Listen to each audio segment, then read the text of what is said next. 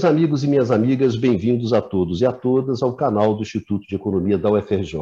Eu sou Ronaldo Bicário e esse é o Conversas sobre o Mundo Contemporâneo. O Conversas é uma mesa redonda composta por professores do Instituto de Economia, na qual se discute os grandes temas da conjuntura mundial. Nessa edição 47, nós vamos conversar com vocês sobre as dificuldades do Ocidente em responder aos desafios econômicos colocados pela China. Nessa semana, o governo americano anunciou o boicote diplomático aos Jogos de Inverno de Pequim. Essa medida do governo Joe Biden se insere em uma série de escaramuças entre Washington e Pequim, que vão desde responsabilizar a China pela pandemia até tensionar militarmente o mar da China Meridional, passando pelo apoio a Taiwan, as disputas em torno do 5G e a questão dos uigures. Enfim, um cardápio explosivo, recheado de questões empresariais, comerciais, econômicas e geopolíticas, que reflete as dificuldades reais, não só dos Estados Unidos, mas do próprio Ocidente em lidar com o desafio chinês, principalmente a dimensão econômica desse desafio. É justamente sobre essa dificuldade do Ocidente em lidar com essa dimensão econômica do desafio chinês que nós vamos conversar com vocês nesse Conversas sobre o Mundo Contemporâneo 47. Se no Conversas 40 nós discutimos as explicações da exuberância econômica chinesa, no programa de hoje nós vamos discutir o outro lado da disputa, o lado que está tendo grandes dificuldades em se manter no jogo e acaba tendo que recorrer a uma série de subterfúgios para equilibrar a contenda. Enfim, em homenagem ao meu amigo Luiz Carlos Prado. Hoje nós não vamos falar sobre o Palmeiras, hoje nós vamos falar sobre o Flamengo. Nós não vamos falar sobre quem está ganhando o jogo, mas para quem está perdendo. Para essa nossa discussão de hoje, enfim, nós temos aqui a nossa mesa tradicional com o professor Luiz Carlos Delorme Prado, professor Numa Mazati, Eduardo Bachan e Eduardo Costa Pinto. Enfim, indo direto para o jogo, Grande Luiz Carlos Delorme Prado, nosso decano. Como é que a gente consegue entender essa dificuldade do Ocidente encarar a China? Bem, primeiro, é, prazer estar aqui novamente. Né? Nós já estamos há tanto tempo discutindo a economia mundial, é, mas é, é claro que você não conseguiu perder a oportunidade de falar um pouquinho sua derrota do Flamengo, mas deixo isso guardado, tem um ano que vem ainda, né? nós vamos voltar. O Botafogo teve essa vantagem de ser campeão esse ano da Série B, vamos ver o ano que vem. Mas vamos falar sobre a China, que é o nosso objeto aqui de, de discussão. E ah, o ponto de partida disso é fazer uma, uma rápida recuperação histórica das narrativas uh, ou da narrativa americana sobre, é, sobre a China. Eu falo como narrativa porque uh, uh, esse, essa apresentação, ou essa, esse discurso sobre o papel da China nunca foi exatamente como é, é colocado na imprensa ou como foi falado pelas lideranças do Ocidente. Mas é mais ou menos assim que é, a, o, a, China é, começou um processo de mudança na sua economia, aumentando o papel é, da, do mercado, e, e os Estados Unidos e o Ocidente deveriam apoiar esse processo de liberalização. Essa liberalização da China, o aumento do papel do mercado, levou a um grande crescimento do país e, ah, nesse sentido, ah, isso era visto como um espaço de expansão da, da, do capitalismo mundial, era bem-vindo, ah, fez com que os Estados Unidos e a Europa Ocidental abrisse é, o caminho para a China ampliar o seu comércio com o mundo, permitindo que a China entrasse é, na Organização Mundial do Comércio e permitindo o crescimento da China. É, a, ao final, esse processo, no entanto, mostrou-se é, a, a, China revelou que o objetivo dela não era efetivamente continuar de uma economia de mercado, mas ela usou a boa vontade do Ocidente para crescer e uh, reforçar o seu próprio modelo, que seria uma economia fortemente centralizada, com forte papel estatal e que não iria seguir o modelo ocidental. Ou seja, eh, esse discurso eh, revelava um equívoco, principalmente dos Estados Unidos, que não via a China como ameaça, a China era uma economia muito menor, inclusive, que a União Soviética, no início da aproximação é, dos Estados Unidos da China, e, durante muito tempo, via efetivamente a China como espaço de fazer bons negócios.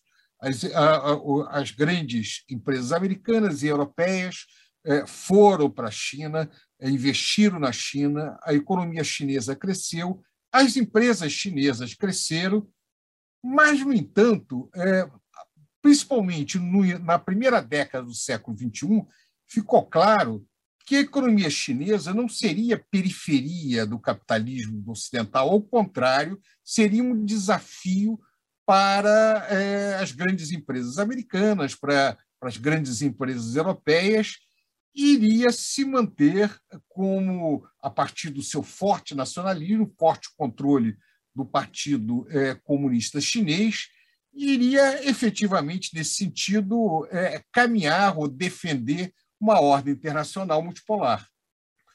Depois da crise de 2008, portanto, é, a postura americana com referência à China muda, principalmente no governo do Obama. em 2010, pode ser dado como marco, a, o que os Estados Unidos chamou de, do pivoto, da, da, do reequilíbrio das forças de segurança americana em direção à Ásia, mas a postura oficial dos Estados Unidos com referência à China eh, passou a ser não mais de ver com bons olhos a expansão da China por, estar, é, por ser um espaço de aumento das oportunidades de negócios, é, das empresas americanas e europeias, mas, ao contrário, como desafio Ocidente. Então, começa a tentar conter a China. Isso vai se aprofundar no governo Trump, é, e, quando entra é, o governo Biden, ah, não, não recua com referência ao forte discurso, é, ao agressivo discurso Trump com referência à China. Pelo contrário, a aposta é redobrada e é, o discurso passa a ser que, afinal de contas, é, a, o, o, o, mais recente, o último governo chinês, é, o governo do, do, do, do Xi Jinping, tá, é, está, inclusive, é, a, recuperando é, um discurso de aumentar o papel do Estado novamente, de reforçar o papel do Estado, ou seja, está traindo e, mais uma vez, mostrando que é, a China se beneficiou dessa conjuntura, mas para atacar os interesses do Ocidente, portanto, deve ser contida. Então, esse discurso sinaliza uma nova Guerra Fria, dessa maneira, é, tendo como base é, uma política econômica de contenção da ameaça da China. Ah, então, dentro desse cenário, é que eu acho que a gente pode discutir aí as respostas do Ocidente com referência à China. Valeu, Pradinho. Bom, colocando o nosso amigo Numa Mazati nessa conversa, né? E aí, Numa, essa questão das dificuldades que o Ocidente tem, em particular os Estados Unidos, de responder, em termos econômicos, às questões colocadas pela China. É, boa noite, Vicário, é? boa noite a, a, ao nosso público. E, uh, então, é uma questão realmente uh, muito delicada, né? acho que tem muitas, acho que vai dar um debate interessante hoje, porque, de fato, a gente tem observado uma pungência da economia chinesa impressionante é, nas últimas quatro décadas, na verdade, desde a abertura né, do, da China uh, e a evolução na direção de um modelo econômico que integra cada vez mais uh, características é, dos modelos capitalistas, é, desde uh, então 78, é, a gente vê que a China ostenta uma taxa de crescimento que não tem equivalente assim, nesses, nessas quatro últimas décadas, né? e que uh, levou esse país a se tornar um grande centro cíclico né? para a produção industrial, né? usando o centro cíclico é uma é uma noção é, que vem do estruturalismo latino-americano e que é, justamente designa é, um país, uma região que vai é, ocupar uma centralidade né, do ponto de vista econômico produtivo. No caso da China, claramente, a China compartilha hoje com os Estados Unidos essa característica de ser uh, um dos dois grandes polos industriais mundiais. E verdade que em determinadas indústrias, particularmente as mais avançadas do ponto de vista tecnológico, a China pode ter pontualmente ainda um atraso, né? mas o exemplo uh, recentemente muito comentado é da uh, tecnologia 5G mostra que a China está também hoje uh, em muitos setores no que a gente chamaria de fronteira tecnológica. Tá? Então, uh, essa importância que adquiriu a, a, China do ponto de vista produtivo, na, uh, na, na, produção industrial, e também do ponto de vista comercial, porque a, a, a China também se tornou uh, o destino um, principal, é, hoje, é, em termos relativos, é, de muitos fluxos de matérias-primas, particularmente provenientes dos países do sul, né, dos países da periferia, uh, faz com que a China realmente se apresenta cada vez mais como uh, um país, uma economia capaz de desafiar o então incontestado domínio que exerciam os Estados Unidos. Bom, e, de fato, eu acho que tem uma parte,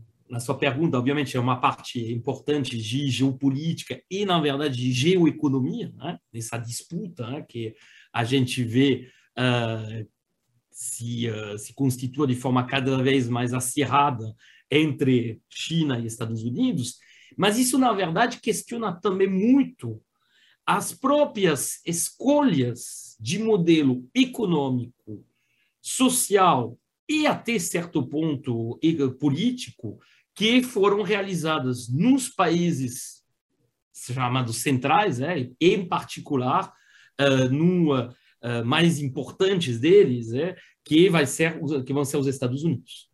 Como a gente sabe, os Estados Unidos passaram nesse exato período que correspondeu à ascensão chinesa, é, uh, por uma transformação uh, através da implementação de políticas uh, neoliberais, uh, que foram primeiro implantadas durante o governo, os dois governos do Ronald Reagan, mas que depois continuaram sendo aprofundadas, que se tratem de governos democratas ou republicanos. Tá?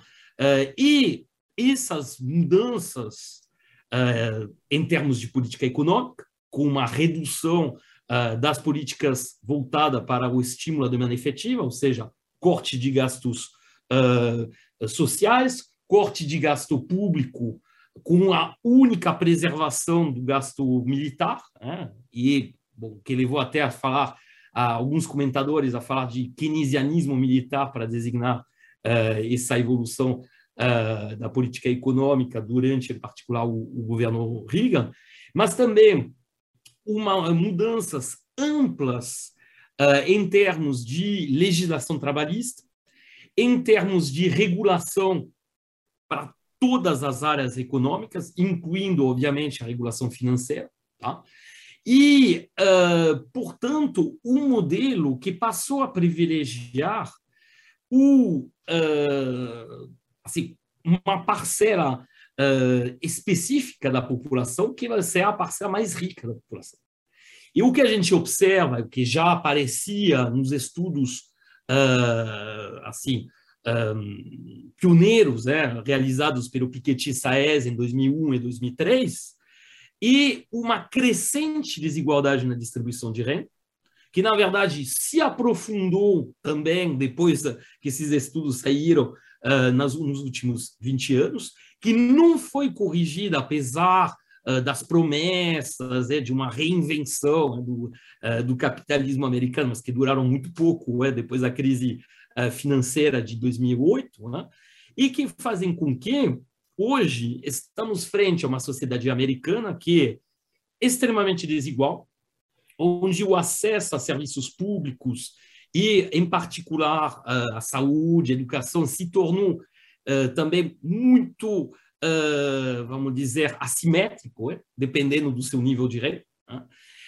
Um país onde as tensões, essas tensões sociais são acompanhadas de tensões políticas, tivemos um exemplo bastante significativo com a tentativa de invasão Capitólio, e também de tensões uh, raciais que uh, foram sendo exacerbadas, que sempre existiram, obviamente, mas que se manifestaram de uma forma ainda mais contundente nesse último período. Então, a gente tem um país muito dividido, um país que escolheu um modelo que, uh, econômico que leva a um crescimento baixo e, portanto, o processo de convergência entre a economia chinesa, que cresce muito mais rápido, a um ritmo muito mais acelerado que a americana, tem se acelerado por conta dessas escolhas de política econômica, e ainda por cima, temos um país que dividido em termos social, em termos político, em termos de, vamos dizer, divisão até sobre, sobre o futuro. Frente a isso, temos uma China que tem essa pungência do crescimento, que tem uma estratégia muito clara, eh, que seja em termos de política econômica, em termos geopolítico, e que tem, pelo contrário, eh, uma eh, coesão né, interna, que obviamente assim tem a ver com a existência de um partido único, que é o Partido Comunista Chinês, e realmente nessa disputa, por enquanto, pelo menos, os Estados Unidos não parecem ter uma solução disponível. Obrigado, Numan. Obrigado pela sua seu toque inicial. E agora, Dudu, colocando você na roda. Vamos lá. Primeiro, boa, boa noite, boa tarde, bom dia, dependendo do horário que vocês vão assistir o vídeo, né? A gente sempre está gravando nas quartas, na, na, quase na madrugada. É, eu queria pegar alguns ganchos que, que, que para mim, o Prado e o Numa trouxeram, para reforçar um ponto, tá? Porque eu acho que o Prado destacou a questão da narrativa e como essa narrativa, na verdade, é a dificuldade dos Estados Unidos e de reverter a trajetória da ascensão. Ao mesmo tempo, Numa também, por outro lado, Numa colocou a questão do modelo norte-americano. Eu vou, na verdade, a minha fala, eu vou tentar conectar essas duas dimensões. Em que sentido? Porque, para mim, quais são as grandes dificuldades né, do Ocidente, sobretudo dos Estados Unidos, reagir a esse processo? Acho que tem algumas dimensões. Né? Essa dimensão econômica e essa dificuldade econômica tem a ver da forma como se estruturou a acumulação capitalista em uma relação entre reestruturação produtiva e, e o deslocamento da produção para a Ásia, né? com a manutenção do controle por um período e ainda uma parte das rendas tecnológicas e das rendas é, associadas ao desenvolvimento tecnológico por blocos de capitais norte-americanos e europeus. Por que eu estou falando isso? Porque você imbricou, você conectou capitais norte-americanos e europeus com capitais coreanos, japoneses e chineses. E por que eu estou falando isso? Porque isso é um limite político importante na tentativa e da estratégia norte-americana, por exemplo, de reindustrializar. Como é que você vai fazer um modelo interno que é preciso gerar mais emprego? Você tem. Toda a discussão dos anos 90, 2000 era sobre globalização. A discussão recente é sobre deglobalização, ou seja, recuar o processo de globalização. O que significa trazer empregos de volta sobretudo industriais, para o território norte-americano. Só que trazer de volta os empregos para essa região significa aumentar os custos de produção. Isso significa reduzir os lucros né, dos capitalistas norte-americanos e europeus. Acho que esse é um ponto fundamental nessa estratégia de integração que foi feita nesses movimentos, e isso gera uma forte reação dos blocos capitalistas norte-americanos e europeus para uma reconfiguração da política industrial ou de uma política de substituição de importações, um retorno no sentido europeu e norte-americano. Não à toa que o plano Biden, que tem essa, em certa medida, um pouco dessa característica, sofre uma forte reação, mais do que apenas partidário, no sentido de democratas e republicanos, mas dos interesses dos blocos de capitais norte-americanos. Como Numa alertou, esses blocos, o modelo estruturado norte-americano, e com essa reconfiguração industrial, é que gera um profundo aumento da desigualdade. 1% mais rico, ou seja, os capitalistas e os trabalhadores muito especializados, esses estão ganhando muito. Então, observe que você tem aqui a lógica como foi estruturada nos últimos 30 anos, uma relação entre Estados Unidos e China no plano econômico que articulou blocos de capitais. Então, o Estado norte-americano tem uma dificuldade de reconfigurar o seu modelo interno, porque vai ter reação interna. Vai ter reação dos capitalistas norte-americanos dizendo: não, continua a globalização. Né? E por que continua a globalização? Porque ele reduziu custos de produção, custos de transação, custos trabalhistas com o deslocamento do processo produtivo. Então, observe que essa, essa tensão e esse conflito né, é um dos limites, vamos dizer assim, políticos barra econômicos, de como o Estado norte-americano tem dificuldade de propor um projeto de contenção econômica da China. Acho que esse é um ponto importante. Acho que o outro ponto importante é que você também, né, é, sobretudo depois do Trump, você quebrou contratos, né? Como é que você quebrou contratos? Você tinha todos os acordos com seus parceiros. Isso foi até um, um argumento utilizado, vocês vão, o vídeo é só no sábado, né? Um argumento utilizado pelo professor Fiore numa live que teve aqui no canal de estudo de economia, que eu achei bem interessante, que é o seguinte, o Estado norte-americano rompeu contratos ambientais, rompeu contrato com seus parceiros, ou seja, a ordem liberal que era defendida pelos Estados Unidos, ele mesmo quebrou. E como é que seus parceiros né, agora vão reagir a uma nova reorganização? Esse é o primeiro ponto. Outro ponto importante. Né? Essa conexão é, se perdeu com seus parceiros no sentido da contenção. Né? E na política externa, se você olhar, e aí você tende essa reação atabalhoada, tentando segurar onde, inclusive? No argumento, no argumento de que a questão toda é preciso conter a China e trazer o emprego de volta.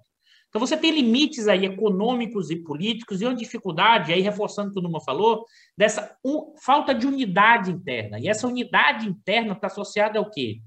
A um desemprego mais alto, porque, em parte, efeito dessa é, deslocamento industrial. Por outro lado, blocos de capitais que ganham muito dinheiro com esse processo de globalização e que vão reagir a esse processo. E são poucos setores né, que vão aumentar a sua capacidade ou ganhar mais dinheiro nesse processo. Então, são limites de economia política, essa dificuldade. E, claro, né, e aí, alertando quando uma falou, com esse desemprego alto, aumenta, inclusive, o potencial de uma lógica de extrema-direita. Né? O, o Trump, o retorno do Trump, mas isso não cria uma coesão interna. Então, essas dificuldades internas, que seja do trabalho, mas também de blocos de capitais, dificulta enormemente né, em que o governo norte-americano, para capitanear esse processo, consiga conter a China numa trajetória de médio e de curto prazo. E no caso europeu, a gente pode voltar a isso, a situação ainda pior, pelas tensões internas do bloco europeu. Valeu, Dudu. Baixazinho, bota a sua colher nesse, nesse mingau aí. Dá uma incrementada. Bom, na, na realidade, a, a discussão sobre a, as dificuldades de resposta do, do Ocidente ao desafio chinês poderiam levar a uma pergunta anterior, né, de, até que, que ponto faz sentido falar em o Ocidente, né? Quer dizer, você tem houve um artigo recente do que saiu no, no Guardian do Kwame Appiah, que é um filósofo anglo-ganês, né, é, argumentando que a ideia de uma civilização ocidental é uma ficção. Tá? Então, quer dizer, tem uma discussão que eu não vou entrar, né, que é uma discussão interessante, que poderia ser uma discussão anterior, mas isso escapa do escopo da nossa discussão de hoje. Né? É, pensando então agora nessa dificuldade do Ocidente, em particular é, dos Estados Unidos, né? os Estados Unidos eles estão diante de um desafio inédito, né? de um desafio único desde que se tornaram a principal potência mundial capitalista. Né? Porque o desafio soviético era, na verdade, um choque entre modelos. Né? Era também a União Soviética uma potência, né? uma potência econômica, uma potência militar, mas representava um outro modelo econômico. Era essa disputa entre modelos. Depois, nos anos 80, né, foi apresentado, em princípio, o desafio japonês, né, que era uma outra economia capitalista, tá? mas, na verdade, essa era uma besteira né, pensar num, num desafio japonês, porque o Japão era um anão geopolítico, né, desde o final é, da Segunda Guerra Mundial, né, sem, sem, é, sem forças armadas, né, muito, mais do que isso, né, tendo bases norte-americanas no seu território. Né. Foi facilmente enquadrado no, nos acordos nos anos 80, inclusive a partir da sua resposta das políticas econômicas é, adotadas né, pelos japoneses em resposta a, aos acordos né, que impuseram a, a apreciação do iene, acabaram entrando num atoleiro financeiro. Né? Não quer dizer que o Japão, é, Japão não deixou de ser uma economia rica, desenvolvida, tá? mas perdeu vigor e perdeu é, protagonismo. Tá? Só que agora tem um desafio novo. Né? Agora é o desafio é, de uma economia que, bom, é, essa é uma discussão é, controversa, né, mas que é, em princípio, capitalista, né, é, ainda que um capitalismo é, muito peculiar, né, um capitalismo muito idiosincrático, né, porque preserva elementos é, do seu do, digamos, do antigo regime, como, por exemplo, tem um Estado que se confunde com partido. Tá? Então, quer dizer, é, é, algo particular, mas, em princípio, é uma, é uma economia capitalista, né?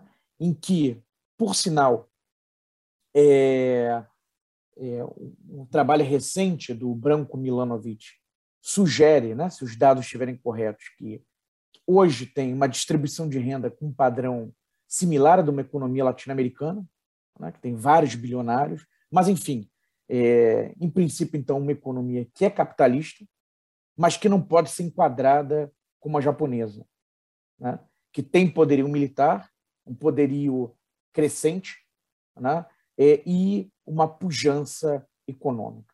Tá? Então, é um desafio é, que os Estados Unidos não tiveram que enfrentar ainda desde que se tornaram a principal potência é, mundial capitalista. Tá? É, e, diante disso, né, sobre essa debilidade de resposta norte-americana, é, eu vou um pouco, na verdade, é, pensar né, elementos que já foram adiantados pelo Numa e pelo Eduardo Costa Pinto, né, quer dizer, pelo Dudu. É, um pouco, na verdade, girar um pouco em torno dessas dos temas que eles já é, levantaram. Né, que, bom, é, em sociedades democráticas, né, o jogo democrático né, é, impõe a necessidade de, enfim, de consensos, né, de é, pactuações, né, e que nem sempre são simples. E nesse contexto, né, as contradições norte-americanas é, são profundas e têm dificultado a capacidade de responder. Então, por exemplo, o, o plano do Biden, o programa do Biden, em muitos aspectos, é aponta para direções corretas, mas tem ele tem enfrentado grandes dificuldades é, para aprovar, enfim, para para levar adiante esse seu esse seu projeto. Como o, os amigos comentaram, né, quer dizer, as transformações que houve nas últimas três, quatro décadas nos Estados Unidos, que apontaram na, na direção de um modelo de maior concentração de renda, né? É, enfim, quem ganhou com esse processo tá, é, não quer fazer concessões, por exemplo, não quer aumento de impostos, na verdade, quer maior redução de impostos. Né? É, por outro lado, tem ali uma, uma fatias da, da, da população norte-americana que tiveram uma forte queda de padrão de vida, que se depauperaram, né, e que é, buscam respostas. Né? É, então, tem essa, essas pressões de um lado, de outro, né? e esse tipo de, de público, né, dos perdedores, é, que, por exemplo, abraçou é, a candidatura do Donald Trump. Tá? Claro que não exclusivamente, aqui a gente está falando em termos gerais, né, sem, sem detalhar, mas é, foi o, o, eleitorado que, inclusive, tem uma simpatia crescente por, enfim, propostas de, é, de extrema direita. Tá? E quando a gente fala em quem ganhou, né, quer dizer que é um conceito muito vago, né, superficial, na verdade tem aí uma, uma, uma gama, né, de, na verdade, de interesses distintos, de lobbies, é, que também conflitam entre si. Tá? Então, é, é, essas são algumas né, das dificuldades que os Estados Unidos têm enfrentado, né, é, que tem tornado difícil a sua capacidade de dar uma resposta mais efetiva e, na realidade, né, fazendo um exercício de projeção prospectivo, é, aparentemente a sinalização não é de que essas questões serão é, resolvidas, né, elucidadas no futuro próximo. Então, a contento, digamos assim, né, do ponto de vista dos é, interesses geopolíticos é, dos Estados Unidos da América. Acho que eu começaria colocando essas questões. Valeu, valeu mesmo, Baixazinho. Prado, você pediu a palavra, você queria comentar algumas considerações que o Numa fez? O seu fone, Prado. Eu queria pegar o ponto que o uh, Eduardo Costa Pinto, que Dudu fez, pegando é, a, a afirmação do Fiore, com referência à quebra de contatos. É, uma dos privilégios de qualquer hegemon é poder ser o primeiro a quebrar contatos sem maiores consequências. Os Estados Unidos começa a quebrar os contratos da construção da ordem pós-guerra quando rompe unilateralmente com o acordo de Bretton Woods, em 1971, com Nixon. Na verdade, os Estados Unidos têm uma forte tradução de quebrar contratos quando as regras vão contra os seus interesses. É, isso ah, não apenas os Estados Unidos, mas a Inglaterra no passado, todo país hegemônico é, é, tem esse, essa possibilidade. É, os países periféricos, quando fazem, eles têm consequências muito mais graves do que o país hegemônico, que tem como se defender. Ele muda a ordem como a ordem não mais é, o beneficia. É, a questão da China, me parece que, se você pega o desenho, é claro, a aposta americana é que é, a China viraria, em última instância, uma área de expansão do capitalismo, é, a, do capitalismo americano, do capitalismo europeu. e a China se transforma numa economia capitalista com algumas peculiaridades, mas que é, disputa a, a, a hegemonia com os Estados Unidos e não se contenta em ser periferia. É, nesse sentido, me parece mais, se nós quisermos fazer uma comparação, parece muito com a extensão da Alemanha no final do século XIX contra a hegemonia inglesa é, e alguns, sob certos pontos de vista, no sentido de disputar terceiros mercados, com uma diferença, que naquela época a Alemanha e a Inglaterra não eram é, interligadas, e agora você tem um grau de interligação muito maior entre a economia americana e a economia chinesa. É, tem um estudo muito interessante do Atlantic Council, que é um, é, na verdade, é um think tank, é, a, onde procura comparar a economia chinesa com a economia americana, é, encontra algumas semelhanças curiosas. Por exemplo, as tarifas médias chinesas hoje já são menores do que as americanas. É, a, o argumento de que a China tem grandes barreiras tarifárias contra os Estados Unidos já não é mais tão verdadeiro. Ao contrário, os Estados Unidos subiu muito agora é, as barreiras contra a China. É, a, o, o, argumento de que é uma economia fechada para investimento é, também não é tão verdadeiro, embora tenha restrições em determinadas áreas Qual é a grande diferença? É o controle de movimento de capital, ou seja, a abertura da conta de capital e o tamanho é, do, uh, e o número e tamanho das empresas estatais. Essas diferenças são muito grandes. E, obviamente, é, a, a diferença de natureza política, né? a China com o Estado fortemente centralizado, é, com o Partido Comunista liderando o processo, um sistema de tomada de decisão é, muito diferente do sistema de tomada de decisão americano. É, o fato que, como é, falou é, do início, eu concordo integralmente com ele, a reversão do processo por razões políticas, porque os Estados Unidos começa a, a ver a China com ameaça geopolítica aos seus interesses, é, a, não é uma reversão fácil. É, você tem uma evidente situação de contradição aí. Porque como é que eu reverto? Quando eu crio barreiras à China, eu estou criando algumas barreiras a interesses americanos também, na medida em que você tem é, a, a interesse das empresas americanas de entrando no, no, no espaço chinês e também as, em vários segmentos as duas coisas misturadas. Essa separação é extremamente custosa. Ô Prado, só um comentário bem rápido, porque além de ter é, custo mais barato, mas também tem o, o, tamanho do mercado chinês. Então, são dois movimentos importantes que você está ressaltando: o tamanho do mercado chinês para realização e, ao mesmo tempo, também um local de produção com custo relativamente menor comparado com se fosse nos países centrais. Só, só um comentário breve. Segue é, claro, mas você poderia dizer, ah, ele poderia deslocar para outro lado, mas esse deslocamento não é simples, é, nem se faz do dia para a noite. É, a, o, a, é muito interessante que, se nós voltarmos atrás, por que, que os Estados Unidos não deslocou a produção mais barata para o México ou para o Brasil, é, na década de, de 80, de 90. Porque o México e o Brasil, naquela época, passaram por, uma, por, um, por um. estavam, foram obrigados a fazer toda uma agenda neoliberal muito pesada que se desindustrializavam. É, eles, o Brasil, que era, naquela época, mais industrializado que a China, é, mais ou menos junto com a Coreia, foram obrigados é, a, a, a retornar, a mudar, foi interrompido esse processo. Ah, ele não se integra mais aos Estados Unidos, ele é desindustrializado. O México se industrializa, cresce, mas como maquila. É, na verdade, a, a, aquela aposta geopolítica na época, de certa maneira, pode ter contribuído para reforçar, para aumentar realmente a, a fronteira de crescimento das empresas americanas, mas agora está tendo retorno dentro disso.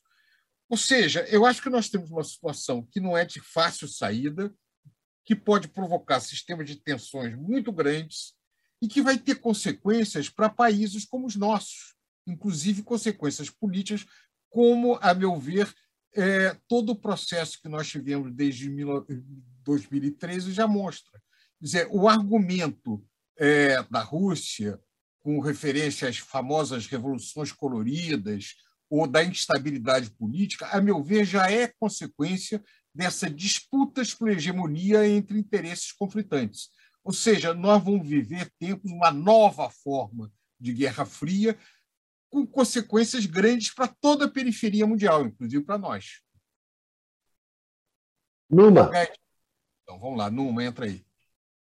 É, bom, eu vou fazer alguns comentários, é, na verdade, em relação tanto às falas uh, do Eduardo Costa Pinto quanto do Eduardo Bastian, conhecido também como Bastianzinho, e uh, do nosso Luiz Carlos Prado. Né?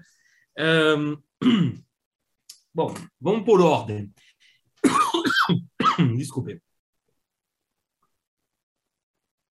A questão do controle Uh, uma questão muito interessante é essa questão do déficit, de um certo déficit de atenção que teria, teriam tido os Estados Unidos uh, em relação à China.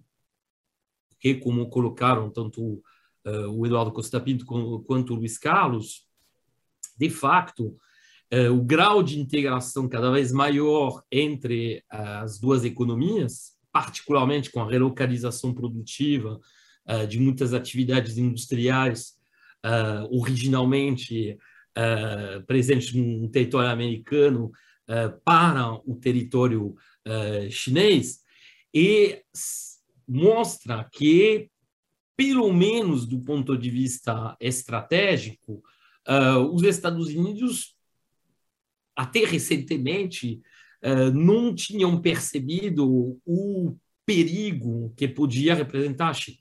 Tá? Aí, assim, é uma questão complicada essa questão, porque, na verdade, de fato, os Estados Unidos, aí a gente entra, os Estados Unidos não é uma entidade, não dá, é, não dá para considerar os Estados Unidos, isso não existe. Né? A gente tem um Estado americano que, uh, como foi colocado por, pelos camaradas anteriormente, na verdade, uh, agrega interesses e representa, representa interesses de determinados grupos. Né?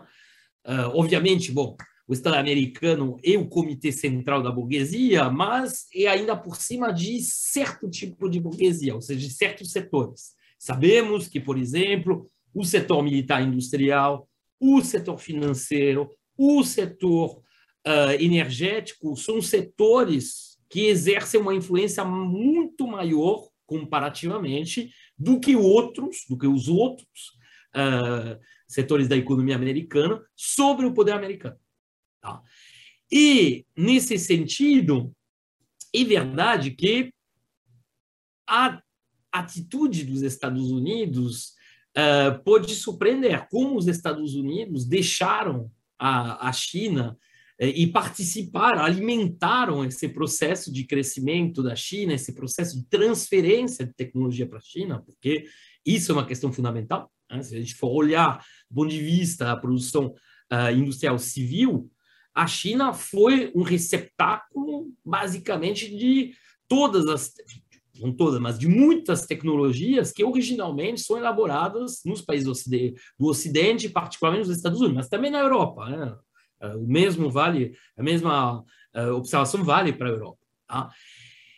Ora, sabemos que os Estados Unidos exercem também um controle uh, direto e indireto sobre os europeus, os países europeus, até por conta da, uh, da organização da OTAN, né, com uma presença, inclusive, de tropas americanas, tanto nos países europeus quanto, e esquecer, no Japão, que outro país que vai transferir tecnologias para uh, civis, né, para para a China. Então, parece algo surpreendente. A gente poderia fazer, assim, uh, suputações, né? imaginar que uma das razões que levou os Estados Unidos a ter esse déficit de atenção à China, e na verdade de participar diretamente através das transferências tecnológicas, através do acesso ao mercado uh, mundial, através também da própria possibilidade de deixar da China de ir organizando cada vez mais suas próprias cadeias uh, produtivas, que os Estados Unidos imaginavam, talvez até um certo ponto, que a um determinado momento ia acontecer na China o que tinha acontecido com, com o, a União Soviética. E que ia ser muito mais fácil, porque não tinha assim, se a gente for olhar do ponto de vista puramente geopolítico, uma oposição ferênea geopolítica entre os dois, entre Estados Unidos e China é relativamente recente, né? tem uma década mais ou menos. Tá? Aí, como foi mencionado já pelo Bicalho, a gente tem aquele conflito no Mar do Sul da China, né? as questões das ilhas artificiais. É bom.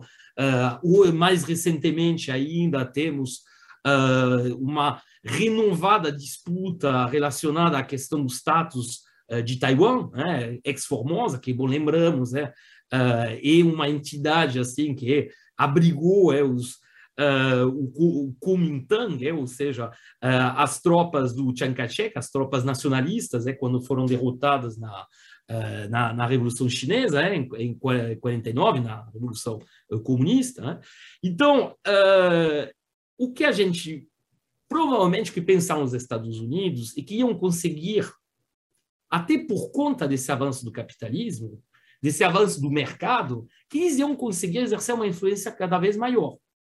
Não e é... os incidentes, enfim, mais os incidentes, uh, o, uh, os eventos da, da, da, da, da Praça da Paz Celestial, é, da, praça, da Praça Tiananmen, em 89, pareciam provavelmente dar certo, enfim, dar razão àqueles que achavam, ah, acontecer lá o que aconteceu já uh, na União Soviética, o que já aconteceu já uh, na Europa Central Oriental, com a queda do Muro de Berlim e, e uh, vamos dizer, a evolução dos países ex-satélites da União Soviética, o que acontecer logo depois com a União Soviética, em 91, ou seja, primeiro você dá, você introduz aqueles elementos de mercado na economia, vai desestabilizando e aí pronto.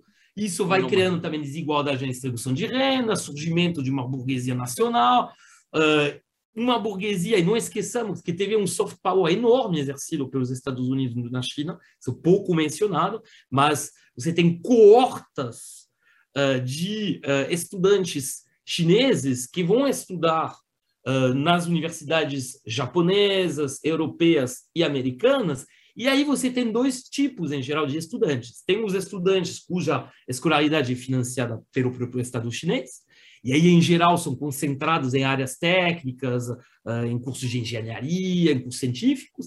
E depois você tem todos aqueles filhos da, ah, vamos dizer, da elite, dessa nova elite chinesa, que aí vão estudar em áreas, vamos dizer, menos uh, científicas é, e mais uh, científica de hard science, de ciência dura, né? e que, em geral, import, na sua volta para a China, importariam, pelo menos isso o raciocínio que faziam os americanos, porque isso funcionou em muitas outras áreas do mundo, inclusive na própria América, eh, América Latina, né? eles importariam esses valores, uh, valores uh, ocidentais americanos. E provavelmente os dirigentes, muitos dirigentes americanos, e assim, tem documentos que atestam isso, uh, se você olha textos da Rand, Rand Corporation e outros, que mostram que havia essa ideia, olha, aos poucos a gente vai corrompendo, entre aspas, essa influência do partido chinês, comunista chinês. Isso que não, não aconteceu. Em Numa. Não, Sim, não, para reforçar o que você falou, é, nove entre dez politólogos, ou talvez até mais, porque não tem, não tem 9,5, mas assim, é, é, ao longo dos anos 90 e, sobretudo, até meados dos anos 2000, todos diziam que o Partido Comunista ia derreter. Se você olhar toda a ciência política norte-americana ao longo todos os livros Sim. e boa parte dos textos dos anos 80, sobretudo 90 e até meados de 2000, a ideia é que esses elementos dos valores que você falou ia correr por dentro o, a estrutura chinesa e o partido ia quase que desmanchar com, com a cena de Dudu, Só reforçando o que você falou. O, o Dudu, só uma coisa. Isso os politólogos e os macroeconomistas ocidentais diziam que haveria um colapso financeiro na China. É, a tá? crise econômica foi. É, isso falado. é o elemento que justamente ia, ia citar. É, eu ouvi de um grande um especialista ortodoxo de, de crises financeiras, no começo de 2007, que em uns 10, 15 anos haveria uma crise financeira de grandíssimas proporções é, na China. Bom, naquele ano mesmo começou um no hemisfério norte, né? A, chinesa, a, a chinesa ainda é, estamos esperando. Né? Eu vi a mesma coisa 10 anos antes de 97, na crise asiática, que a China era próxima da linha. Então, esse é um elemento interessante, esse é o elemento citado é, uh, tanto esses elementos colocados tanto pelo Eduardo, enfim, na verdade pelos dois Eduardos, né? Uh, e na verdade tem, tinha essa ideia que haveria fatali, fatalmente uma um caminho do, de, do modelo chinês, do modelo econômico chinês na direção do capitalismo, até por conta dessa integração, porque isso é muito diferente do que aconteceu, uh, por exemplo, na União Soviética. Você tinha essa ideia que a China ia ser controlável e que a um determinado momento esse avanço tal das características capitalistas, a integração tal na economia mundial, a integração tal no comércio mundial, tudo isso naturalmente ia levar à implosão da influência assim, do modelo, vamos dizer, uh, político, é? e, e até uma transição. Só que não aconteceu. E pelo contrário, que a gente observa com Xi Jinping, é, com o atual dirigente chinês, e que até porque havia provavelmente alguns sinais que uh, fragilidades apareceram, particularmente na questão social, não? questão distributiva se tornou uma questão muito uh, muito uh, problemática, a questão do como se chama do da, do alojamento, né? do acesso ao alojamento, tudo isso fez com que, pelo contrário, você tenha uma retomada de controle do Partido Comunista Chinês sobre o processo econômico. Então, nesse sentido, a aposta americana e essa ideia que iam, ser, que iam controlar não funcionou. Aí, a, só faria dois comentários pontuais em relação à fala do Luiz Carlos. O Luiz Carlos fez um paralelo com a ascensão alemã. Uma, eu colocaria uma grande diferença, além da, da, da que ele colocou, é que, no caso da Alemanha, a Alemanha vai ser a grande protagonista ao lado dos Estados Unidos e, do ponto de vista científico e tecnológico, mais ainda do que os, os Estados Unidos, do que é chamado por alguns, eu sei que o Luiz Carlos não gosta desse termo, mas de segunda revolução industrial. Ou seja, da introdução na década de 1870 a 1880 de mudanças significativas na matriz energética, eletricidade, uh, utilização do petróleo uh, para uh, motores a explosão, surgimento da química fina, avanços consideráveis nas uh, telecomunicações e na agronomia, todos esses elementos, a, a China, por exemplo, não tem esse papel. O caso da China é mais paradigmático ainda, porque isso tudo, todas essas tecnologias que hoje domina a China, tecnologias civis, foram entregues pelos países ocidentais. E aí, vamos dizer, pelos países centrais, né? Estados Unidos, países europeus e Japão. Então, isso é muito, uh, e muito paradoxal. O último elemento, uh, o Luiz Carlos falou da questão do México.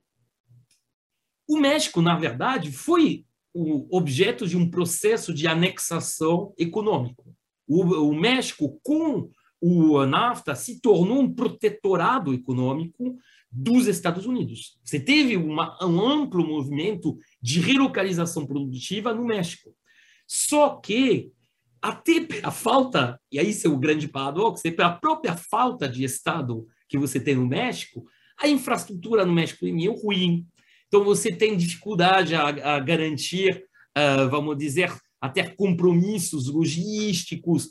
Ainda por cima, você tem uma mão de obra que é relativamente pouco uh, qualificado, que é pouco, que tem uma capacitação limitada. Outro uh, resultado dessa falta de formação. Então, na verdade, é a falta de Estado que fez com que o México não seja uma opção tão viável de, eh, relocalização. Ao contrário, justamente do que aconteceu na China. Então, isso é um paradoxo. E que e o próprio modelo econômico divulgado pelos Estados Unidos desde a, a década de 80, que tornou o México, que aí é um país sim controlável, que é uma espécie de uh, backyard, né, de, uh, uh, assim, de protetorado dos Estados Unidos, fez com que não seja uma opção viável para muitos tipos de produção. E a China, adotando um modelo completamente a, oposto em muitos aspectos, e particularmente na questão do papel do Estado, pelo contrário, se torna o receptáculo principal dessa relocalização produtiva. Dudu, você que pediu a palavra Hoje eu estou bem mesa de seminário, né? Virei guarda de trânsito. Agora vai, agora vai o senhor. Estou aqui de guarda de trânsito hoje. Hoje está de guarda, você não vai é, dar. Hoje eu estou de semáforo, de sinal, só isso. Ah, então, mas, então para não. Mas pra só par... não pode multar, Bicalho. Ah, é, não posso multar, exatamente. Então, pera, então peraí, para parar o negócio de mesa de seminário, eu vou fazer uma pitada aqui de provocações, que é eu vou começar pelo ponto que o Baixa não quis citar, desenvolver, mas eu vou comentar, que é a ficção do Ocidente. Eu acho que, é a despeito da ficção do Ocidente, significou a construção de instrumentos de poder a partir de um modelo anglo-saxão barra Revolução Francesa, que passou a dominar o conjunto da sociedade. Então, o Ocidente é construído a partir dessa racionalidade desses processos e que claramente o, o Oriente, vamos dizer assim, serviu como ponta de lança ou espaços de acumulação e de dominação dessa construção que é fictícia, mas é real e efetiva em termos de poder. Aí depois a gente volta nessa provocação. Mas e, e por que eu estou fazendo esse gancho na questão do Ocidente, na questão. Olha lá, o Prado fez até deu um suspiro, olha lá, foi olhando para cima. ah, lá vem Dudu, seu meu saco. Não, pelo contrário, pelo contrário, esse é o jogo. Olha a cara do Pradinho, ah, meu saco. Eu, eu acho, o, o, o, o Bicalho, pelo contrário, acho que é o jogo que os Carlos gostam de jogar. Mas aí eu vou botar ainda mais pitada nessa história, porque esse modelo ocidental marcado pela Revolução Francesa, pelo modelo de capitalismo que vai se forjando ali, sobretudo a partir da Inglaterra, é um modelo que, com o avanço da burguesia e com o avanço dos próprios capitalistas, eles vão realizar suas revoluções burguesas para tomar o poder político. E por que eu estou fazendo essa provocação? Eu não queria fazer o tema, mas vocês puxaram duas vezes. Que é, eu não conheço. Vocês falaram capitalismo sugêneres, que é a China.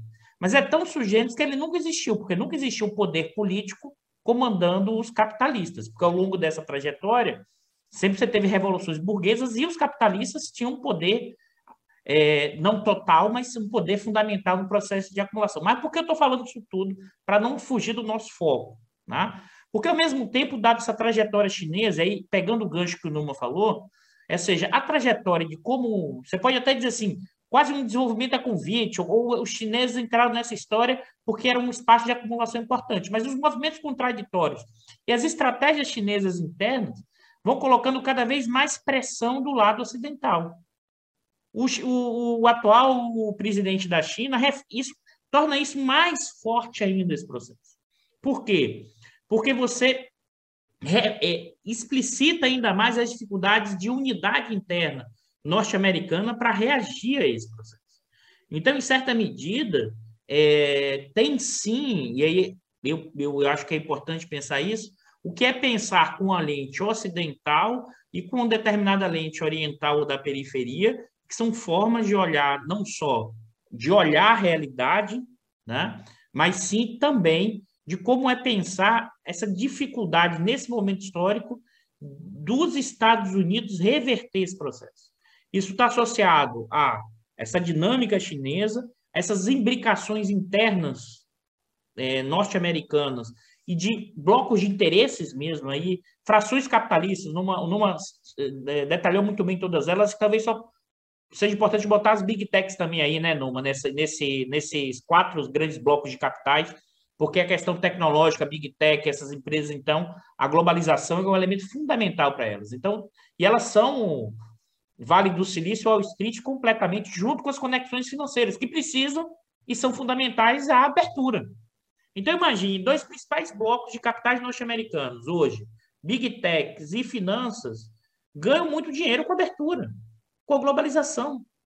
Né? Então, é, eu acho que, na verdade, as tensões no caso norte-americano vão continuar, você não vai conseguir, você vai tentar conter, evidentemente, vai ter reações à questão tecnológica norte-americana, que é preciso ressaltar isso. Os Estados Unidos ainda é o principal produtor de tecnologia, é só olhar, sobretudo, a, a, os ganhos da balança de serviços associados à questão da renda tecnológica. É claro que a China está subindo enormemente, mas a questão toda é, dadas essas dificuldades de reação, a gente vai ter daqui para frente tensões cada vez maior. Eu só não sei se dá para chamar de guerra fria, Prado. Acho que vai ser guerra quente, mas não a guerra quente bélica, mas a guerra no sentido de, dos espaços econômicos, dos espaços políticos, dos espaços de, de instabilidade institucional e dos mais diversos recursos e retóricas. Isso vai ficar uma guerra cada vez mais explícita, né? nesses outros campos que não só diretamente a questão militar, mas também vai aumentar as tensões militares. Então a gente tem que estar. Tá, a minha percepção é que os próximos anos serão marcados por enormes tensões geopolíticas e a China, num, num curto espaço de tempo, não toma essa hegemonia, esse poder, e os Estados Unidos também não, re, não restabelecerá facilmente essa hegemonia. Então, a gente vai ter um período longo de muitas e muitas tensões, e a gente, Brasil, no meio disso tudo, com as nossas tensões ainda maiores. Mas a gente pode voltar nesse ponto na questão final, os impactos disso para a gente aqui, mas não sei se vocês Vamos lá. Pradinho, vai aceitar a provocação, Pradinho? Olha só, a, a, Dudu, eu não vou discutir a questão da civilização, mas eu até olhei, uh, tem um, um, autor que eu gosto muito, que discute civilizações, que é um conterrâneo do Numa, que é Fernando Brodel. Tem um livro é chamado Gramática das Civilizações, que está em português de Portugal, pela Martin Fontes. Você pode encontrar no estante virtual 101 reais. Estou fazendo até publicidade. É, que é uma bela discussão sobre o que é civilização, que eu acho que é um termo muito mal usado por várias coisas. Mas eu acho que isso é quase um outro programa. Se a gente for entrar aqui agora, é, o Bicalho vai sair da sua elegância que ele está hoje, vai, vai cair de pau em cima da gente. Então, outra hora a gente vai conversar sobre isso. Mas eu queria recuperar o ponto do Numa, que eu achei muito. Eu gostei assim, assim, e de preferência lá fora. Não, senhores, eu já vi numa reunião, eu já vi numa reunião do, do Instituto de Economia, entendeu? No CD do Conselho Administrativo, né? Alguém chamar isso, professor, continuaremos discutindo isso lá fora. Pois bem, mas então é, a, eu, vou, eu vou recuperar o ponto do, é, do número, que eu acho que ele me trouxe uma dimensão que eu confesso que eu não tinha percebido, eu acho que ele tem inteira razão. Essa diferença da Alemanha para é, a China, é, é, eu, eu acho essa reflexão que você fez, uma reflexão muito instigante. Você tem inteira razão, porque a Alemanha e os Estados Unidos, naquela época, fez uma mudança tecnológica né? na, na segunda onda de inovações, no, é, a final a partir de 1870, principalmente, a criação das corporações, o surgimento das novas empresas industriais, é, e, e, aí passava por uma mudança tecnológica. Você tem inteira razão, a China não fez. E outra coisa, é, a Alemanha era um estilo de capitalismo que não tinha muita, era mais concentrado, é, mas não tinha muita diferença da Inglaterra, e disputava o mesmo continente. A China é um outro continente e tinha um modelo muito diferente. Então, é, realmente tem peculiaridades históricas que merecem mais reflexões para fazer isso. Agora, o ponto, e eu concordo integralmente com você, que a gente não pode é, antropomorfizar países. Países não são pessoas. Não existe os Estados Unidos, o Brasil, a China. Existem várias forças políticas no seu interior. É, agora, um ponto que eu queria chamar a atenção em termos de aí é civilização mesmo, que você tem histórias nacionais que importam esse erro de subestimar a China, a União Soviética também fez. Nós temos que lembrar que é, o Stalin e os dirigentes do Partido Comunista da União Soviética imaginavam que a China ia virar um satélite soviético, o que nunca foi, acabaram quase em conflito. É, a China, durante mais de dois mil anos, você tinha invasões da China e esses invasores, como os mogais, eh, viravam chineses, não o contrário. Então, o peso disso é muito grande. Imaginar que você vai facilmente, como você faz aqui na América Latina ou na periferia da Europa, é, a elite vai estudar nos Estados Unidos ou na Inglaterra e voltar deslumbrada, é, isso funciona para aqui, né, quando o pessoal sai ali do Paraná e de outros lugares e vai para os Estados Unidos e volta com essas coisas. Mas na China, não. A história é diferente. Né? E aí importa. Cultura importa, como importa instituições, quando a gente discute sobre países. Agora, dito isso, e, e, e o capitalismo são interesses de grupos específicos, mas também tem jogo de poder. Nesta hora, é o complexo industrial militar e a força política né, os grupos é, hegemônicos políticos nos Estados Unidos. É, aquilo que alguns chamam de deep state, que eu não gosto do nome, como vocês sabem, mas é, significa o aparato burocrático que é, mantém relações assimétricas com vários blocos de interesse e grupos é, empresariais americanos. Que, olha, se nós continuarmos assim, nós vamos efetivamente ficar na rabeira é, chinesa, porque a China já ultrapassou os Estados Unidos como a maior economia do mundo em paridade de poder de compra. Isso é, quando você converte os preços a ah, o poder aquisitivo nacional. Quer dizer, a economia chinesa já é, do ponto de vista de produção, maior do que a americana. E mais alguns poucos anos ultrapassa em termos de é, preços de mercado, em taxas de conversão de mercado.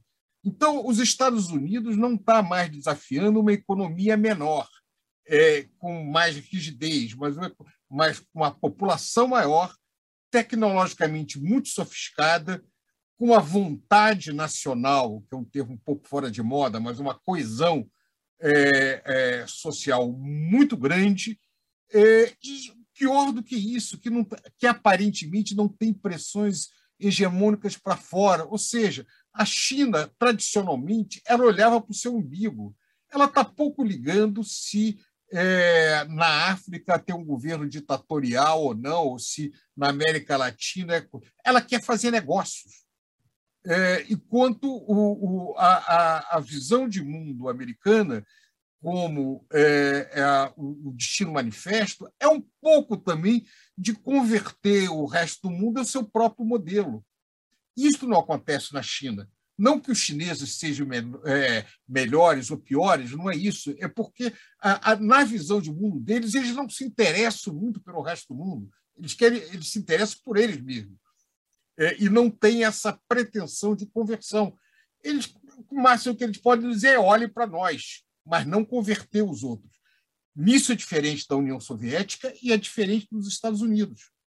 Agora, como é que isso vai se expressar em termos de jogo político? Só para terminar, Dudu, eu acho que conflito aberto, localizado, pode até haver, mas de maneira muito localizada e por erro de cálculo.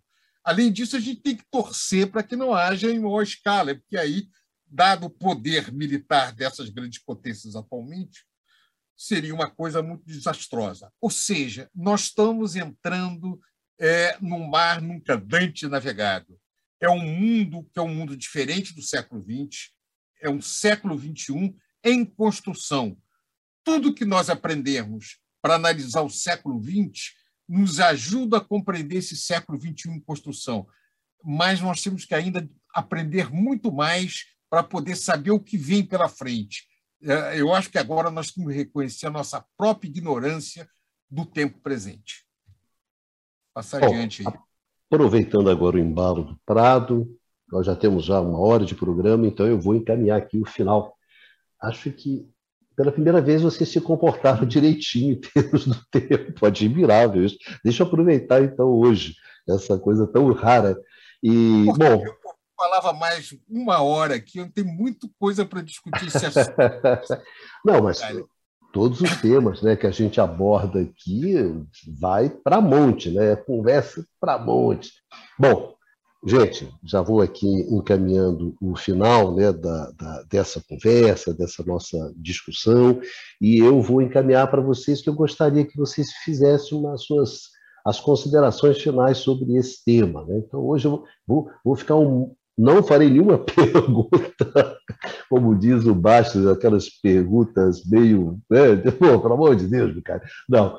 Bastazinho, começando com você, que você que, que, que, né, que falou por último lá na abertura, deixar você abrir essas considerações finais. Valeu, Bastian, brigadão pela sua participação no programa, nesse que é o nosso último programa do ano, né? Esse é o nosso último programa do ano, programa 47, né? E já vão. Já é o nosso é o segundo Natal, né? Que a gente passa aqui, né? Nesse, nesse programa. Já estamos com dois anos de programa. Então, bate na madeira, né? É, bate na madeira. Não, voltamos ano que vem, se Deus quiser. Tranquilo. Mas, Sozinho, suas considerações finais. Bom, é, começar a falar um pouquinho da só começar com a China para encerrar com, com os Estados Unidos. Né? Essa, de fato, essa discussão né, se a China é capitalista, é comunista ou socialista, é, se dá uma boa conversa. Né? De repente não é capitalista, né? depende, é uma discussão conceitual. Né? Agora, por outro lado, né, se, se é um país com uma distribuição de renda latino-americana, né, cheia de bilionários, né, onde a sua principal liderança reformista, Deng Xiaoping, né, numa viagem né, histórica, né, no começo dos anos 90, falou que enriquecer era nobre, né? era, era uma boa enriquecer. É, bom, comunista também não é.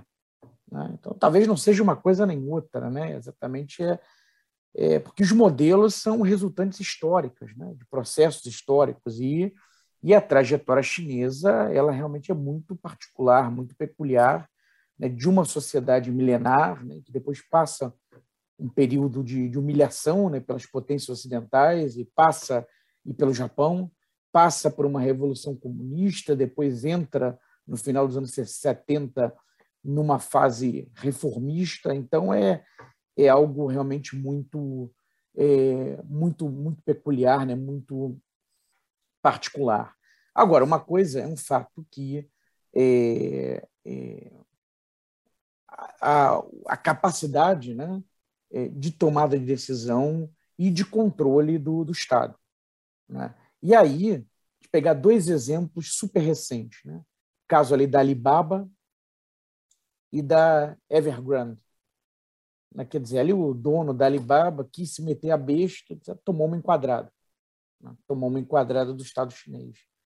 E na Evergrande, né, que, bom, a imprensa especializada ocidental né, estava até empolgada, né? agora vai, né? Agora vem a crise imobiliária chinesa. Né? O pessoal estava ali né, é, em polvorosa.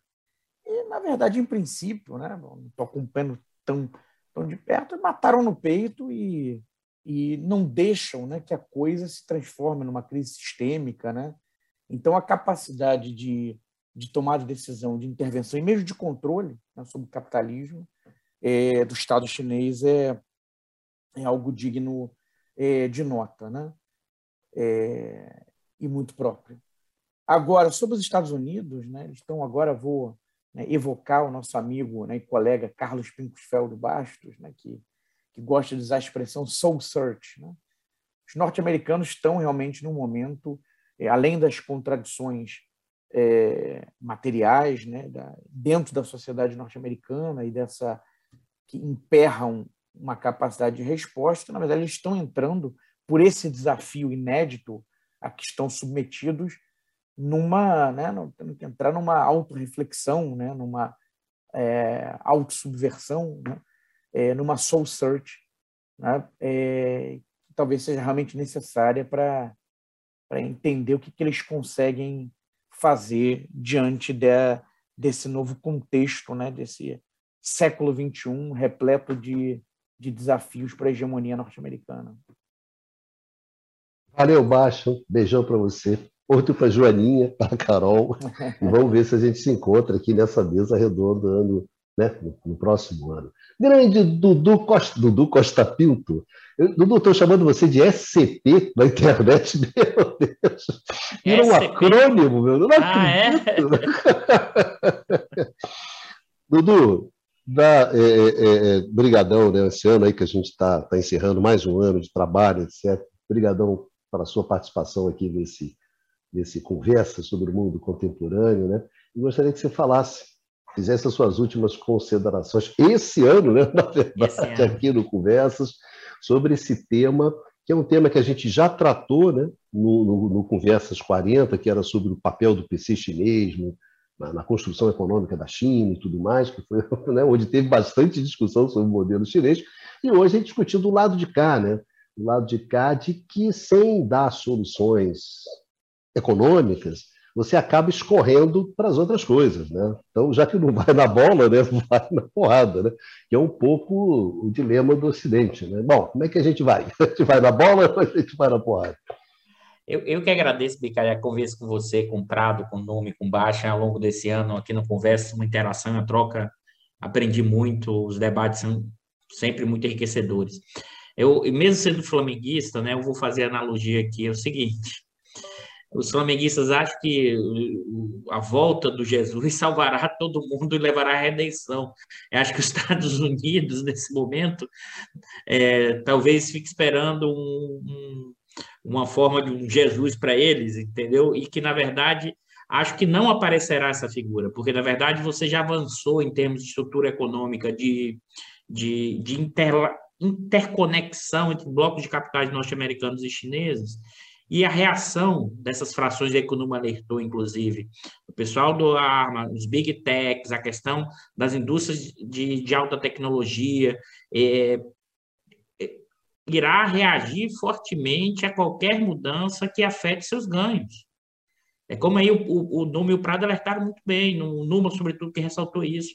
Não são os Estados Unidos, são os interesses norte-americanos, os interesses de vários segmentos da sociedade formado por blocos de capitalistas que estão ganhando muito nesse processo. Estão ganhando muito.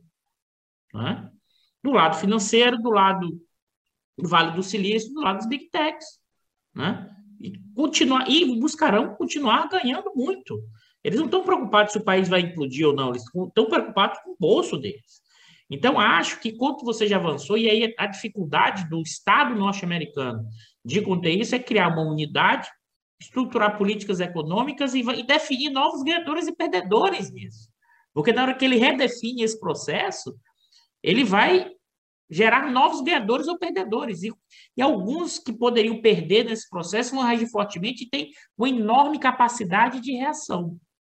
Acho que esse, é, para mim, é, é, é um ponto fundamental e que, ao mesmo tempo, isso não acho também que você vai conseguir rapidamente, por exemplo, a hegemonia chinesa nos próximos 10, 15 anos. Claro, aqui eu senti futurologia, a gente não vai estar aqui para. Tomara que a gente esteja aqui no conversa daqui a 10 anos para dizer se estava certo ou errado, mas o que eu acho é que, ao mesmo tempo, a China ainda terá que avançar tecnologicamente muito para conseguir ter o domínio. E mais, que a gente nem citou isso aqui, ela tem que ter o domínio da questão da moeda, que não é trivial. Ainda a questão do dólar é um elemento importante no domínio norte-americano e da questão tecnológica, que é ainda muito forte, e das instituições, que é ainda muito forte. Basta olhar o MC, basta olhar FMI, Banco Mundial. Ou seja, os Estados Unidos, mesmo com todas as questões, ainda tem instrumentos significativos. Claro que ele está perdendo poder relativo. Né? E a China está subindo.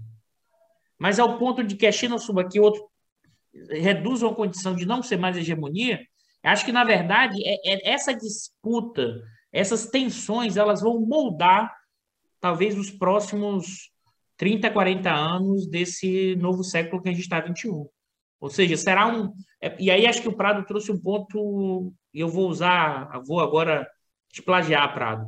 Nós vamos navegar por águas nunca antes navegadas. Eu acho que esse é, é fundamental para pensar aqui os próximos, talvez, 10, 15 anos, que eu não acho que você vai resolver isso rapidamente, nem vai ter uma volta do Jesus para salvar o Flamengo e nem uma volta de um Roosevelt é, para reestruturar a economia norte-americana e enfrentar, inclusive, blocos de capitais para seguir no projeto. Eu não acho que você tem um cenário nesse momento histórico e que, na verdade, e, e essas disputas elas vão estruturar e moldar os, os novos movimentos daqui para frente, inclusive também com seus impactos na periferia. É, é, acho que, inclusive, vai tender a aumentar a coerção né, dos Estados Unidos nos, seus, nos países da América Latina, porque é sua área de segurança. Vai aumentar, inclusive, as tensões cada vez mais e a coerção vai ser um instrumento muito maior do que o consentimento. Então, assim, acho que essa disputa vai moldar essa trajetória nos próximos 10, 15, 20 anos agora. Que como vai ser, quais são os impactos, a gente só tem algumas sinalizações para isso. Não dá para a gente fazer futurologia num prazo tão longo, mas o bicho vai pegar, pessoal. É uma lembrança não muito bacana, né, Dudu, que a Guerra Fria deu, deu ditaduras aqui no, no continente, né? Dudu, valeu, brigadão. Numa Mazati, nosso francês, a gente, nosso grande Numa Mazati, um parceirão aí nesse projeto, que é o projeto de conversa sobre o mundo contemporâneo. Numa, várias vezes, né? Durante as férias na França, vai, vai ver os pais e tudo bem, e bota o despertador, gente, para acordar três, quatro horas da manhã, acordar, tomar um café e participar do, do Conversas, né, Numa? Você fez essas doideiras aí. Na, nas férias ainda, tá, pessoal? Nas nas férias, férias. grande Numa botava despertador. Você não tem mais nada para fazer. Numazinha acordava, botava despertador. Às vezes não acordava, né? Mas tinha que ligar para acordar o Numa, Numazinho. Grande Numa Mazati. Numa, é sempre um prazer enorme estar aqui, encontrar com você, trocar ideias, né? Nesse projeto que a gente, eu estava lembrando, né? a gente começou a discutir num, num café, né? Num café lá no. Acho que era naquele cafezinho da Copenhague que tinha ali no, no, no, no, shopping do Botafogo, né? Que tem em frente à, universidade. Ali eu me lembro, nós cinco lá discutindo, tomando um cafezinho e justamente projetando esse programa. Que, bom, já estamos chegando no 47. Numa, beijão, um abração em você e suas últimas considerações. Esse ano, né? esse né? ano, esse ano.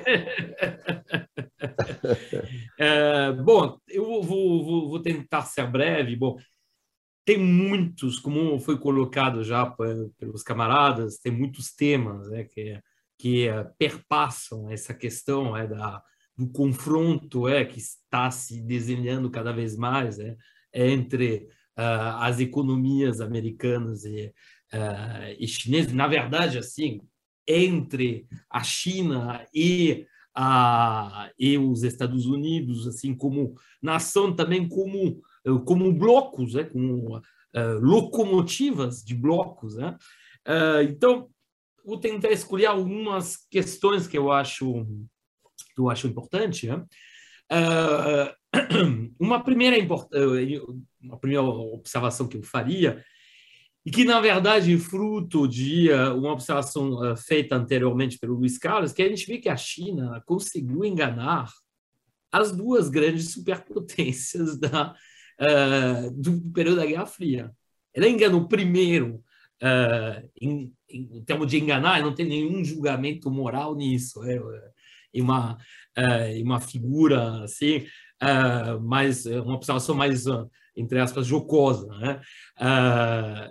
No caso da União Soviética, se a gente for olhar, o que funcionou na China num período maoísta, ou seja, o processo de industrialização chinês, a construção de um setor militar industrial que permitiu que a China, já ainda na década de 60, se torne uma potência nuclear e, portanto, assim, tenha uma capacidade de dissuasão uh, forte em relação tanto uh, ao, à própria União Soviética, que tinha se tornado já antagonista, quanto em relação aos Estados Unidos, tudo isso se deveu a uma transferência de tecnologia e uma, e uma capacitação tecnológica e uh, produtiva por parte da União Soviética. Tá? Se você for olhar assim, no final da década de 50, antes do, da, da né, entre os dois países, tinha quase uh, 100 mil uh, soviéticos, técnicos, engenheiros, uh, assim, conselheiros, né, uh, que estavam atuando na China. Tá? Então, o que funcionou nesse período, que explica, aliás, porque você teve um crescimento nesse período, vem essencialmente da União Soviética. E eles pegaram isso e rapidamente se afastaram da União Soviética. Tá? Até porque, justamente, aí isso é um elemento que a gente uh, sublinhou, mas que eu acho que tem que reforçar, um aspecto fundamental que você tem na trajetória chinesa é o nacionalismo. E essa força do nacionalismo, que de fato é alimentada por uh, assim uh, a consciência de uma história muito longa, de uma história uh, de uma civilização milenar, a consciência, um sentimento de humilhação em relação ao período uh, de dominação imperialista que segue as guerras do ópio e que vai, na verdade, até a guerra civil e a sua conclusão pela Revolução em, em, em 49, tudo isso é um alimento muito forte do nacionalismo e não é por acaso que uh, o Mao tentou assim, desenvolver teorias sui generis da peculiaridade do comunismo chinês. Bom, nada deu muito certo em termos material, né? se a gente for olhar uh, tanto o grande salto pela frente quanto a revolução cultural, porém, tinha essa preocupação. E essa preocupação nacionalista, ela perpassa um período, ela vai até hoje. Ela explica até por que não houve ao contrário do que aconteceu, por exemplo, na, na União Soviética, no período do Khrushchev, não houve nenhum revisionismo em relação ao interno, pelo menos, em relação ao período uh, do, uh, do Mao. Tá? Você não tem uma ideia, ah, não, vamos denunciar os crimes do mal, as, uh, os problemas que marcaram é, essas tentativas abortadas, é, que, serão, que foram a, o grande salto pela frente, a, a, a Revolução. Nada disso. Não, você tem uma continuidade. Tá? E isso foi o grande erro americano como tinha sido, aliás, o grande erro, uh, o grande erro soviético. Os dois acharam que, impondo seu modelo econômico, eles iam conseguir, uh, até geopoliticamente, se impor e uh, impor esse, transformar esse país, a China, numa espécie de satélite. Na verdade, eles achavam que eles iam reproduzir o que tinha feito a Inglaterra. O Reino Unido tinha feito isso, de fato.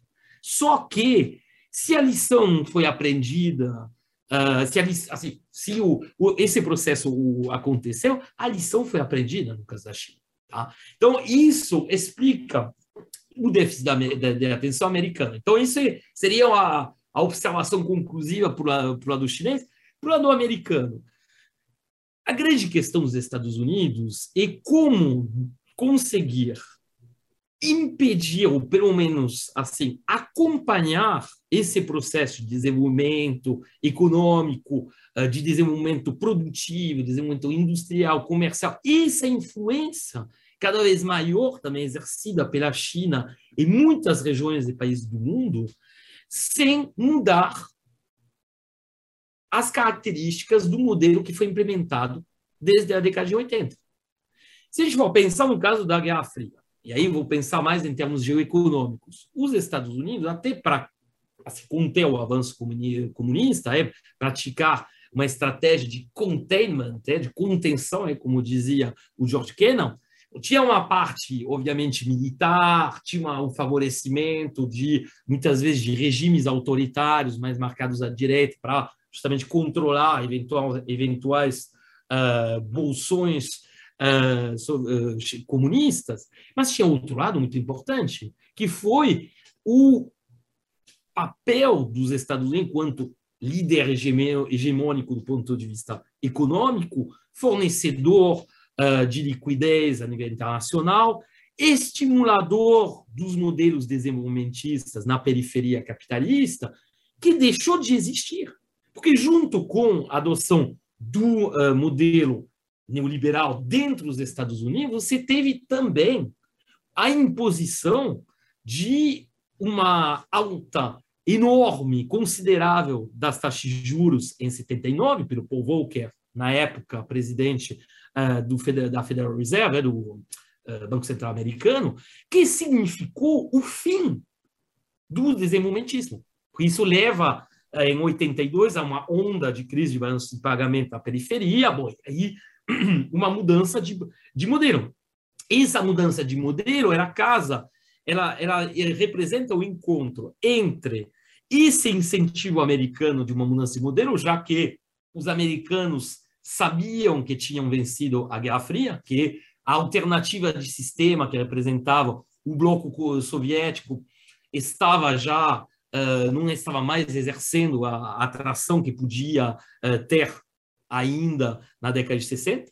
Então, já no que não tinha mais esse risco geopolítico, por que manter isso? Por que manter esse, uh, vamos dizer, uh, o, o, o desenvolvimentismo? Tá? Não, vamos impor o mesmo modelo que a gente está aplicando internamente.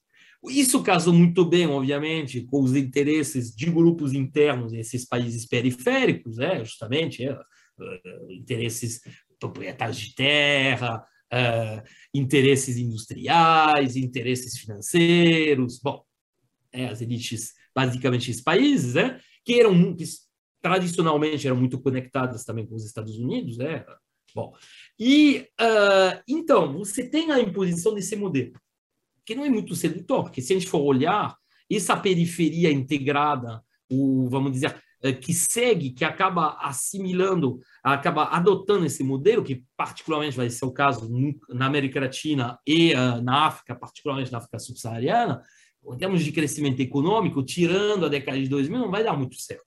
Tá? E, internamente, os Estados Unidos adotam esse modelo que também leva a um crescimento relativamente pífio, ou seja, quem os próprios Estados Unidos e quem está mais associado aos Estados Unidos não se deu, não se deram muito bem em termos de crescimento econômico e a convergência da China foi acontecendo, como já observei durante o debate. Aí chega a China. A China com esse modelo alternativo, com esse, essa pungência, bom, o que fazer?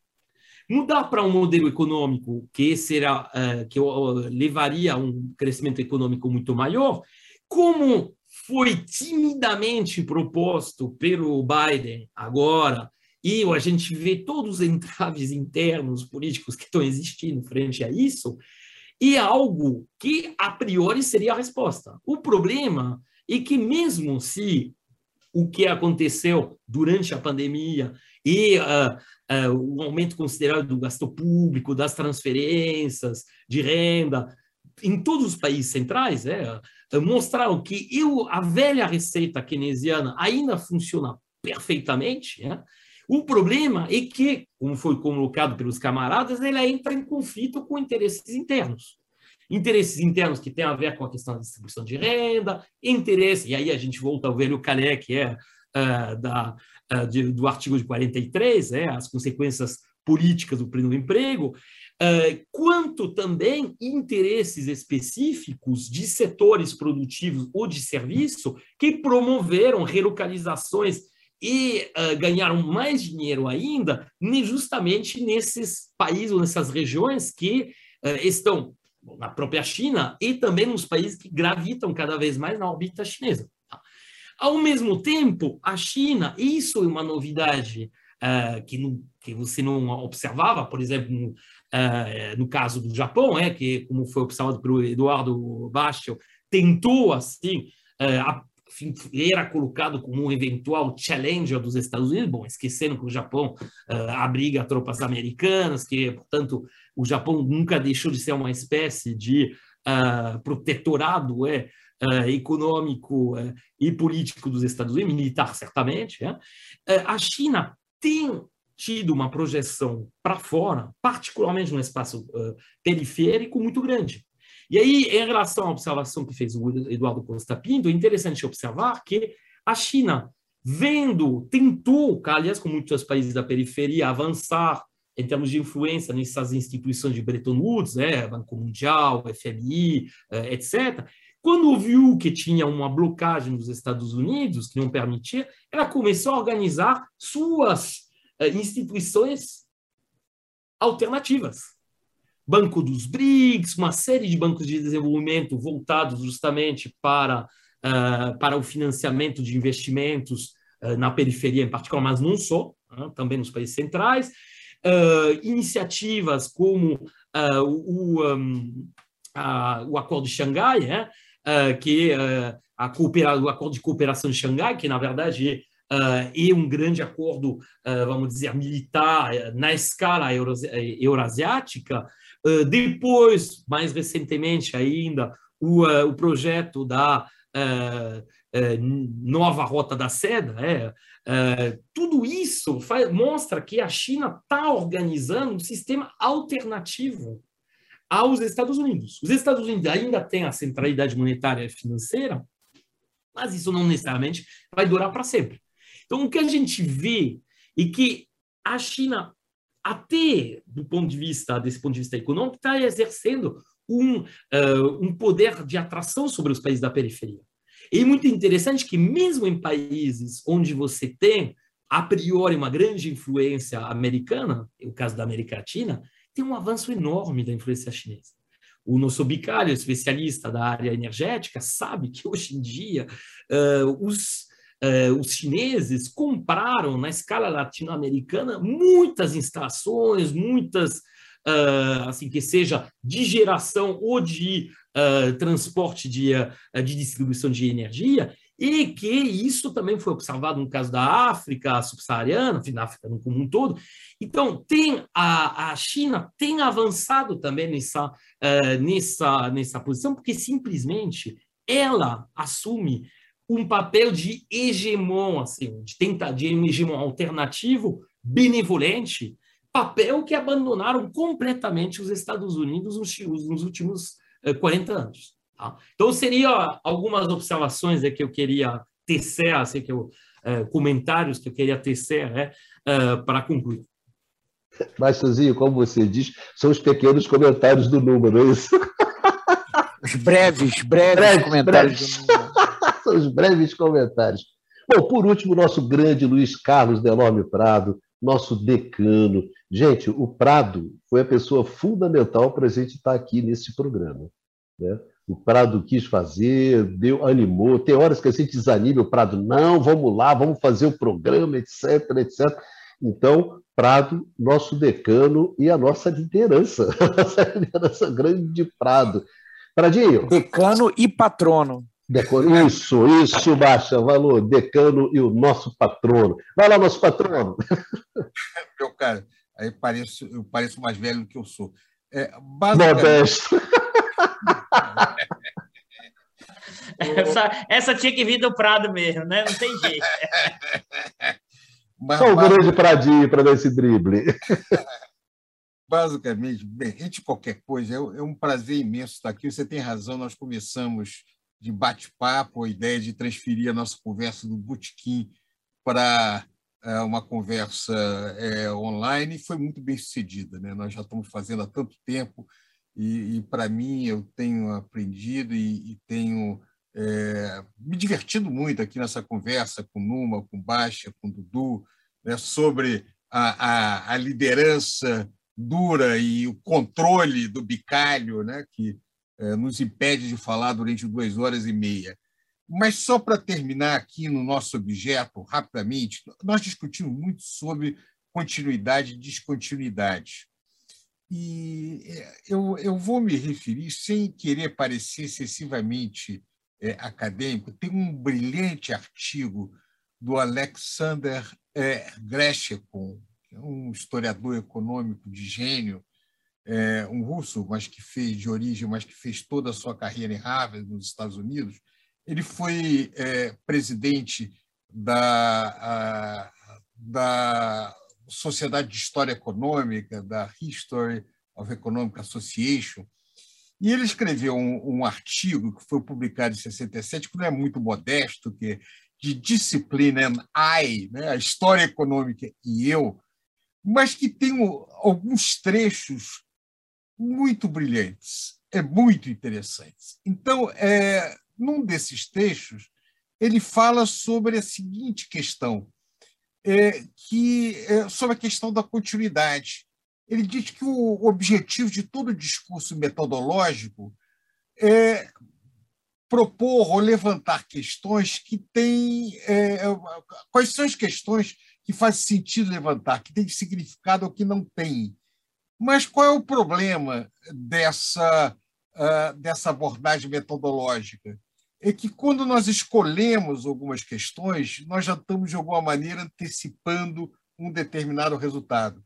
O nosso, o nosso grande problema agora é a dificuldade de fazer questões é, adequadas para o momento que nós estamos vivendo. Por essa razão que o Dudu colocou, que, que todos vocês, né, numa, baixa, etc., nós estamos vivendo num momento em que é, aparentemente um momento de descontinuidade. Por que, que eu falo aparentemente? Porque nós não temos distanciamento para fazer essa afirmação. Nós teríamos que ir no futuro, nós não temos esse dom para poder afirmar que realmente esse é um momento de continuidade.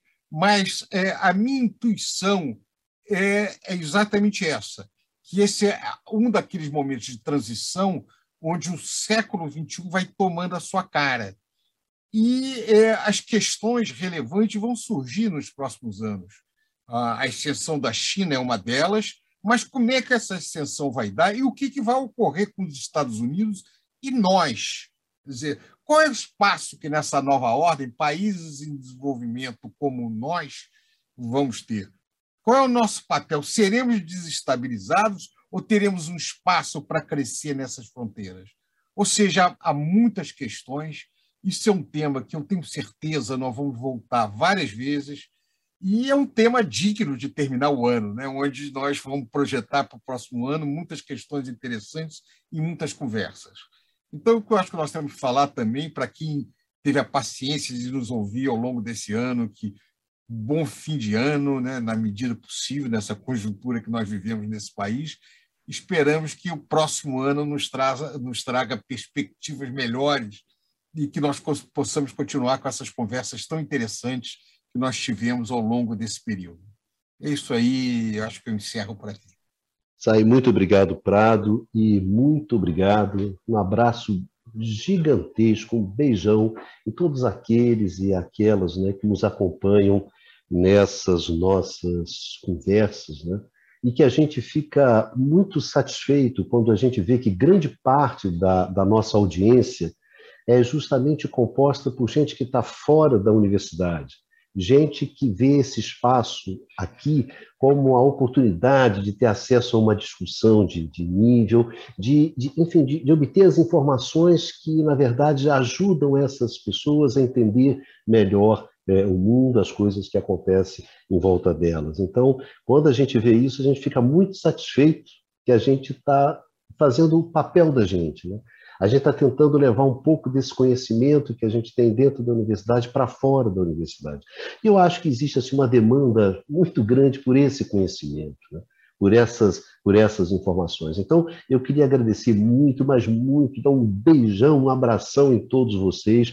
E, na verdade, o nosso trabalho ele é feito para vocês. Ele só tem sentido tudo isso aqui que a gente faz se vocês estiverem aí do outro lado. Então, um grande beijo em vocês, esperando que vocês consigam passar esse final do ano, né, esse final de ano, né, junto com com aqueles que vocês amam, com aqueles que vocês gostam, é, que vocês têm apreço, né? num pouco de aconchego, né? num pouco de tranquilidade, num pouco de afeto, né? num, num ano que foi muito, muito difícil. Né? Então a gente espera que pelo menos esse final a gente tenha um pouco de carinho, né? um pouco de delicadeza, um pouco de, de afeto né? no mundo hoje que tem muito pouca delicadeza, muito pouco afeto, muito pouca tolerância. Então um beijo enorme para vocês. E a gente se encontra aqui né, no canal do Instituto de Economia da UFRJ, no ano que vem, aqui no Conversas sobre o Mundo Contemporâneo. Se cuidem e vida que segue.